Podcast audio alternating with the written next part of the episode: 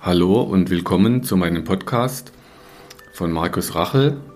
Der Name des Podcasts ist Muskel, Gesundheit und Leistung. Das sind Dinge, die sich scheinbar erstmal widersprechen. Auch heute werde ich euch wieder interessante Ideen näher bringen und Tipps mit an die Hand geben, die ihr zu Hause selber machen könnt. So, in dieser Episode möchte ich euch etwas erzählen über das Konzept und die Hilfe zur Selbsthilfe am Muskel- und Faszienapparat. Ich war gerade mal ein paar Tage im Urlaub und tatsächlich wirklich frei. Da habe ich ein schönes Buch gelesen, das heißt Schlecht behandelt von einer Tanja Wolf. Und die, die jetzt den Podcast schon länger verfolgen, wissen ja, dass ich zwar viele medizinische Ausbildungen hinter mir habe, aber eben auch irgendwann anfing, kritisch zu hinterfragen und kritische Literatur zu lesen, wo es inzwischen sehr viele auf dem Markt gibt, weil mich immer bewegt hat, wie kommt es dazu, dass viele Patienten mir sagen, ich habe eine Odyssee hinter mir. Die laufen praktisch von einem zum anderen. Es wird nie auf lange Sicht richtig besser. Jeder versucht irgendwas zu machen. Da scheint es aber dann, dass ein Konzept fehlt. Und genau dazu stand dann in diesem Buch auf Seite 184, da geht es um Tipps für Patienten, Patienten sollten Werbeaussagen stets kritisch hinterfragen. Denn hinter Schlagworten wie Ästhetik, Hightech, Alternativ und jetzt kommt der Professor aus Heidelberg, der Hans-Jörg Stähle, da stehen oft nur einzelne Methoden und Hilfsmittel, aber keine Konzepte. Und das hat mich dann nochmal so ins Nachdenken gebracht, weil genau das war das, was ich eben in der Behandlung oft erlebe. Diese Odysseen entstehen eben, weil kein Konzept hinter einer Methode steht. Also man versucht die Methode, dann versucht man eine andere Methode, dann hört man was von Akupunktur, dann hört man was von Shiatsu, dann hört man was von Osteopathie, dann von tiefen Spritzen unter CT-Kontrolle. Das heißt, man hat ganz viele Dinge zur Verfügung, heute auch sehr modern natürlich, um ganz gezielt an Schmerzpunkte ranzugehen. Wenn aber der Schmerzpunkt jetzt mal analog, zum Beispiel zum Autofahren, wenn ihr eine Öllampe aufleuchten habt und ihr fahrt zur Werkstatt und ihr habt kein Konzept, dann kleben die euch die, einfach die Lampe zu mit einem Pflaster und sagen, gut, weiterfahren ist weg.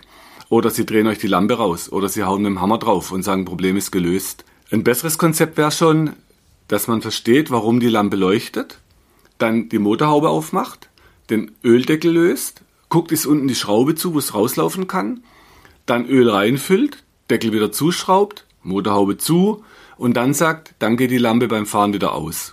Das wäre ein besseres Konzept. Noch besser wäre dann zu gucken, wie ist euer Fahrstil, wie regelmäßig macht ihr Kontrollen, also dass man noch ein paar Sachen mit einplant und euch abfragt. So, übertragen auf medizinische Bereiche, zum Beispiel, ich habe im Schwarzwald, als ich bei meinen Eltern aufgewachsen bin, meine Mutter war so ein Fan von so Frauenzeitschriften. Der Vorteil, sie hat gelesen und ich habe dann eben manchmal auf den Titelseiten so diese Schlagzeilen gesehen. Und da gab es immer neue Diäten. Und das fand ich spannend, auf was man alles eine Diät machen kann. Da gab es mal irgendwann eine Kohlsuppendiät, dann gab es die Kartoffeldiät und also immer neue Diäten. Das Dilemma hinterher war oft, nach so einer Diät stieg das Gewicht wieder weiter an.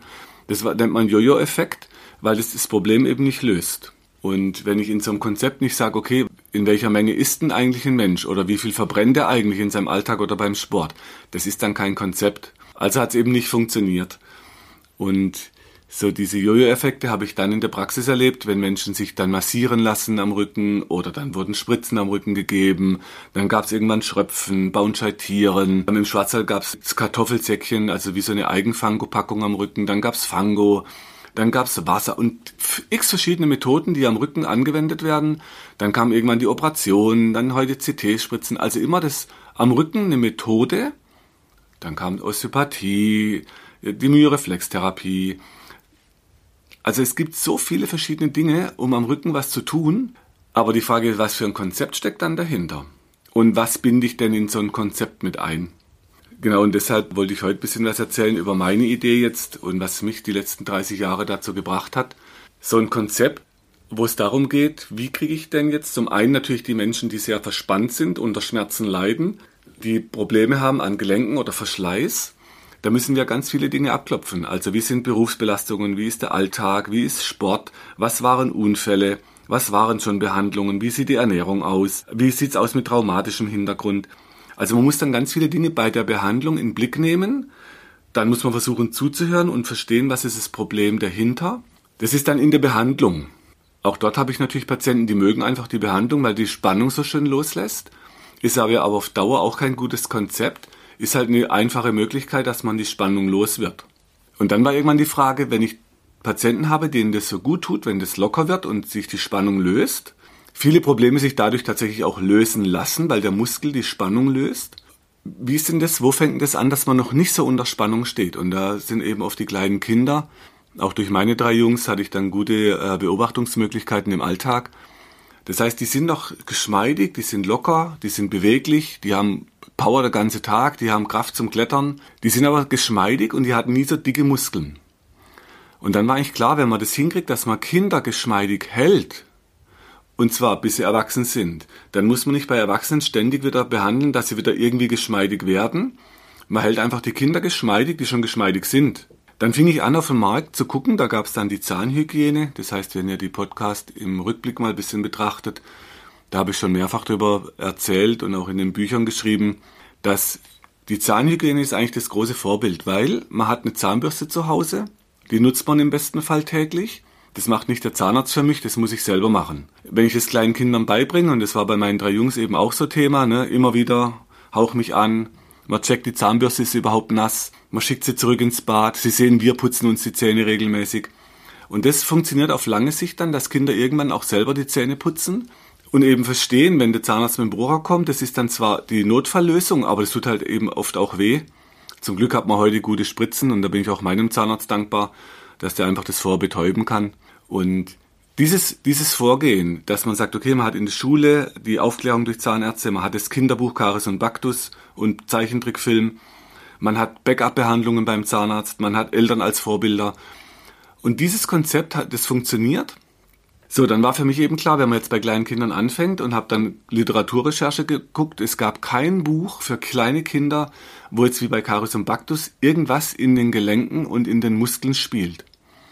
Dann fand ich ein Buch zur Ernährung, das heißt Bahnhof Bauch, wo die Frau Rüsselmann, die hat dann schön so Bilder im Bauch von den Kindern. Da fährt so ein Zug, wo man auf Ernährung guckt, aber auch im Kind drin. Also habe ich gedacht, dann schreibe ich halt selber ein Buch, wo in den Gelenken und in der Muskulatur eine Geschichte spielt. Da habe ich dann die Sandra von Kuhnhardt als Grafikerin gefunden, so dass wir zusammen 2006 schon ein Kinderbuch auf den Markt bringen konnten. Das heißt dann Arthrosis und die Knorpelfresser. Haben wir jetzt 2019 in Köln mit dem ATP Verlag, haben wir das in zweiter Auflage völlig neu überarbeitet, neue Grafiken. Also auch nochmal Dank an den Verlag, die das möglich gemacht haben, sodass wir heute mit Athos und die Knorpelbande ein bisschen moderner, aber eben die Idee vermitteln können, dass bei kleinen Kindern, wenn die sich immer strecken, und da haben wir hinten, früher gab es ein Plakat dazu, dann heute sind die Bilder eingedruckt ins Buch, so Kinderübungen, dass man den Körper geschmeidig hält. Und das wäre im Prinzip diejenigen von euch, die Yoga machen, die wissen ja, die Dehnkraftübungen sind so ein bisschen zum Yoga analog. Aber konsequent wollen wir immer mit einer Krafteinheit dazu, sodass wir die Dehnkraft schon im Kindesalter antrainieren können. Da hilft uns das Kinderbuch Athos und die Knorpelbande. Und das haben wir hier in Köln in der Schule eingesetzt, im Gesundheitskundeunterricht. Da waren dann eben die Lehrer wieder mit im Boot. Damit es ein Gesamtkonzept gibt, gab es dann aber auch Elternabende, dass die Eltern darum wussten und dass sie auch dort die Übungen machen konnten, sodass wir da alle mit im Boot waren für die Idee, man hält die Kinder geschmeidig, weil die sind ja schon geschmeidig und das kann eben auf lange Sicht, wenn man die verspannten Muskeln löst, Schmerzen lösen kann, dann kann man ja, wenn es locker bleibt, Schmerzen verhindern. Gut, also das Kinderbuch ist da und der nächste Schritt war dann für die Erwachsenen, wenn wir behandelt haben und die Spannung sich löst und es geht den Menschen besser, dass dann das Übungskonzept, die Dehnkraft und jetzt der Unterschied zu früher, da war immer Kraftübungen und es gab immer tausend neue Ideen, wie man Muskeln kräftigt, hat aber immer wieder dazu geführt, dass Muskel fest wird, kurz, natürlich optisch schön, aber dann zu Problemen führt. Also auch sehr viele trainierte Sportler haben Rückenschmerz, Bandscheibenvorfälle, wo man merkt, das Konzept, dass starker Muskel die Bandscheibenvorfälle verbessert. Das kann aber genau dazu führen, dass man einen bekommt. Und von daher war dann die Frage, okay, gibt es ein Konzept, wo man Muskeln zwar kräftigen kann, aber in die Streckung, dass er nicht so kurz wird, dass der Druck von den Bandscheiben wegkommt und der Druck vom Gelenk wegkommt. Und diese Dehnkraftübungen vereinen jetzt diese Dehnung und Kraft, statt zu trennen wie früher mit Dehnung oder Kraft. Könnt ihr auch in alten Episoden nachhören. Da ist viel mehr zu dem Thema Dehnkraft ähm, bearbeitet. Die Übungen sind dann so, dass man auf der Webseite kostenlos sich das angucken kann. Das sind dann Grundlagenerklärungen. Da gibt es dann Beruf, Alltag und Sport als Rubriken und dort sind dann unterschiedliche Videos hinterlegt, wie man es dort umsetzen kann. Sodass man nicht extra ein Training machen muss, sondern einfach im Alltag, jetzt ich sitze gerade im Büro, dass ich halt meine Tische nehme und gegen die Tische drücke in der Streckung. Oder wenn ich in der Praxis bin, halt dort einen Tisch mir suche oder einen Türrahmen oder der, während der Autofahrt, wenn ich da an der Ampel in Köln stehe, dass ich halt im Auto was machen kann. Also dass man eben im Alltag diese Übungen einsetzt und zwar immer wieder den Gegenentwurf zu der Verspannung, dass man sich in die Entspannung reintrainiert und den Muskel in die Länge trainiert. Also dann habt ihr das Kinderbuch, dann habt ihr die Übungen, die sind kostenlos. Die schlechte Nachricht, ihr müsst es halt selber machen, das macht dann keiner für euch. Also das Muskelputzen über die Übungen, dass man jeden Tag die Spannung wieder raustrainiert, die Alltag und Sport reintrainieren. Und jetzt, der nächste Schritt war dann zu sagen, okay, wenn ich jetzt schon die Übungen habe und das Kinderbuch, dann fehlt mir eigentlich noch, wie bei der Zahnhygiene, eine Zahnbürste, da fehlt noch eine Muskelbürste. Und wir haben die letzten 30 Jahre viel versucht. Heißt, wenn ihr mal auf der Website dann zum Myo-Board euch den Lehrfilm oder die Lehrfilme euch anguckt, das erste, da haben wir so mal den Hintergrund, die Idee, die Entstehung zu dem Board bisschen beleuchtet. Wir haben relativ viele Sachen ausprobiert und das letzte große war die Faszienrolle und die Faszienbälle, wo man zwar Muskeln lockern kann, aber man ist viel zu unspezifisch und man kann nicht tief genug in Muskel oft rein. Man ist oft viel zu schnell weg vom Punkt. Das heißt, man lockert, dann danach ist wieder fest. Man lockert wieder, es ist wieder fest. Also war klar, man braucht irgendwas, wo das viel besser löst und auf Dauer löst. Und da reicht aber nicht eine Stelle, da braucht es dann Ketten. Und dazu haben wir dann ein Buch geschrieben, das Myoboard to go wir haben das Produkt entwickelt, habe ich auch einen Podcast dazu gemacht mit dem Herrn Bodmer, sodass wir also die Muskelbürste, das Myoboard to go jetzt haben. Und jetzt wird es langsam runder. Das heißt, ihr könnt das Kinderbuch für kleine Kinder anfangen, die Übungen machen, dann bleiben Muskeln geschmeidig, dann mit dem Myoboard euch jeden Tag so ein paar Punkte selber lösen. Die Ketten dazu sind dann in dem Buch zum Myoboard aufgezeigt. Es gibt jetzt dann auch Kurse in Köln, die starten zum, äh, bei der Mark Kevin Göllner Akademie in Rondorf.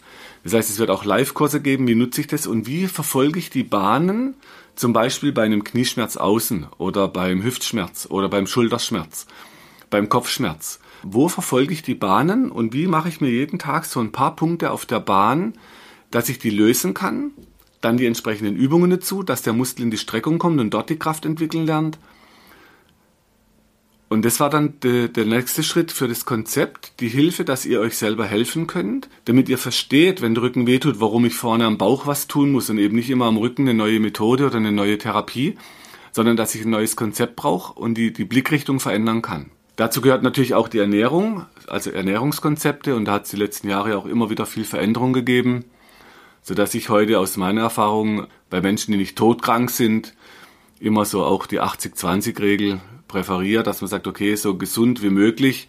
Jetzt bei uns da im Urlaub gerade gab es schönes Essen, da war morgens schon warmes Gemüse möglich. Das war eben so wenig wie möglich Kohlenhydrate, so viel wie möglich eben über Pflanzen, über Eiweiß die Nahrungsmittel decken und vor allem dann noch viel Wasser trinken dazu, wenig Süßgetränke, natürlich auch abends ab und zu mal ein Bier, das ist halt, wenn man den ganzen Tag nur Wasser trinkt, abends auch mal lecker. Aber das Problem ist eben dort immer diese, diese Menge und dass man wenn man reduziert und sagt, man, man trinkt viel Wasser und reduziert die anderen Dinge etwas. Das hilft oft vielen schon weiter, vor allem wenn sie noch gesund sind. Da habe ich mal ein tolles Buch gelesen, Die Gesundheitsdiktatur vom Professor Navrot, der immer sagt, bei gesunden Menschen, da heißt ja nicht, wenn ich dann gesunde Dinge tue, dass ich noch gesünder werde. Ich bin ja gesund. Also auch da mit so einem Blick auf, was ist gesund, nicht übertreiben, also gesund ist gesund. Und da fällt mir gerade ein gutes Beispiel ein, zum Beispiel bei uns im Fußball, da ist so die Stabis und die Stabi-Übungen sind gerade ein Riesenhype, sind ganz wichtig. Alle machen Stabis. Man versucht es an den Hüften mit so Sideplanks. Man versucht es mit Planking vom Bauchmuskel. Das heißt aber, wenn ich jetzt gesunde Menschen habe, die nicht eben eine Operation hatten oder mehrere Operationen mit Ruhigstellung, wo man danach sich wieder reinarbeiten muss in Bewegung und Stabilität und Stabilisation, auch da ist dann, wenn ich es immer mehr Stabis übe und immer stabiler mache, nach fest kommt immer Reißen. Das heißt, bei gesunden Menschen, gesunden Knien, kann genau das Schaden machen, was beim Operierten in der Therapie als Stabi natürlich wichtig ist, also beim Gesunden kann das sogar Schaden anrichten auf lange Sicht. Und da merkt man eben, es braucht halt immer ein Gesamtkonzept, ähm, dass man sagt, die Gesunden machen Übungen, dass der Muskel geschmeidig bleibt, weil das macht ein Gelenk stabil, dass man, wenn man es anspannt, das dann wirklich stabil kriegt. Aber die festen, die muss man eher locker machen und nicht noch fester mit Stabis. Also auch da merkt man, wenn man so anfängt, mal so ein paar Fragen zu stellen, man muss wirklich die alten Dinge hinterfragen, um dann ein gutes Gesamtkonzept zu entwickeln. Gut, jetzt nochmal so als, als Zusammenfassung. Die Hilfe zur Selbsthilfe für unsere Patienten in der Praxis sieht heute so aus. Der erste Schritt, wenn die zu uns kommen, ist erstmal die Behandlung, dass die Spannung sinkt, dass sie wieder beweglicher werden und Schmerzen zurückgehen können. Im zweiten Schritt dann die Dehnkraftübungen, dass sie selber den Reiz auf den Muskel setzen und den Ausgleich für den Alltag oder für den Sport, den man treibt, dass eben der Muskel immer geschmeidig bleibt und länger wird und die Kraft dort entwickeln kann. Dann die Muskelbürste, das Myoboard to go, um jeden Tag ein paar Punkte die Spannung zu lösen, die Stress wieder aufbaut. Um ein paar Punkte zu lösen, die der Stress wieder aufbaut. Von der Ernährung insgesamt eher zu wenig wie zu viel und viel Wasser. Und für die kleinen Kinder, dass man denen schon beibringt mit Arthos in die Knorpelbande, dass es wichtig ist im Leben, dass man Ausgleich schafft, dass man sich streckt, damit eben auf lange Sicht das nicht zu fest und zu hart wird, damit Schaden entsteht. Und mit diesem Gesamtkonzept, dazu noch die Live-Kurse, dass man die Anwendung lernt für das Myoboard, das ist so der nächste Schritt jetzt, wo ich sage, okay, das macht Sinn, dass wir die Patienten aus diesen Odysseen rauskriegen und immer neue Methoden und wieder eine neue Methode und ein neues Training und da gibt's was Neues, sondern dass man einfach mal mit einem gesamten Konzept rangeht und es nicht immer neu verändern muss. Und das zeigen uns eben schon die alten Kulturen auch beim, bei den Asiaten. Diese Geschmeidigkeitsübungen wie Tai Chi oder eben das Yoga aus Asien oder die Shaolins mit ihrer Geschmeidigkeit. Das heißt, diese Ideen bei uns war halt immer fest und es muss hart sein und stabil. Das ist halt unsere Geschichte auch hart wie Gruppstahl. Das ist eher eine Angst, dass was zu schwach und zu locker wäre. Aber auch da kann man dran arbeiten und wir haben zum Glück auch in der Praxis ein, ein, Team um uns herum mit guten Psychologen, mit Traumatherapeuten, sodass man eben auch an solchen Ängsten arbeiten kann. Weil wenn einem das mal klar wird, was ist eigentlich meine Angst, dass ich zu schwach wäre oder dass ich zu wackelig oder zu instabil wäre, dann kann man auch schon oft gelassener mit solchen Dingen umgehen. Gut, ich hoffe, ich konnte euch das ein bisschen näher bringen mit diesem Konzept der Hilfe zur Selbsthilfe. Und so als Abschluss noch, ich war gerade auf einer Tagung in Köln, aus einem ganz anderen Bereich kam das. Da hat eine Psychologin mit ihrem Sohn, der ist ITler, die haben so eine App entwickelt, da ging es um Traumapatienten und um so Massentraumatisierung wie gerade im Ahrtal. Also dass man eben auch dort eine Hilfe zur Selbsthilfe über eine App kriegt, wo man so in der Traumabehandlung dann einsetzen kann. Und die sagen eben auch, die Hilfe zur Selbsthilfe ist eigentlich das, was auf lange Sicht am besten wirkt. Das andere ist oft abhängig halten. Manchmal wird es dann sogar zum Missbrauch, ne, wenn man Patienten immer wieder einbestellt, damit ich da mein Geld verdiene. Aber das ist dann eher Missbrauch wie hilfreich. Gut, von daher hoffe ich, dass euch die Hilfe zur Selbsthilfe auch ans Herz wächst und aus dem Schwarzwald die Weisheit ist dann, hilft dir selbst, sonst hilft dir keiner. Nur im Notfall ruft er bitte Notarzt, der kann auf jeden Fall was für euch tun. Und dann wünsche ich euch gute Woche und bleibt gesund.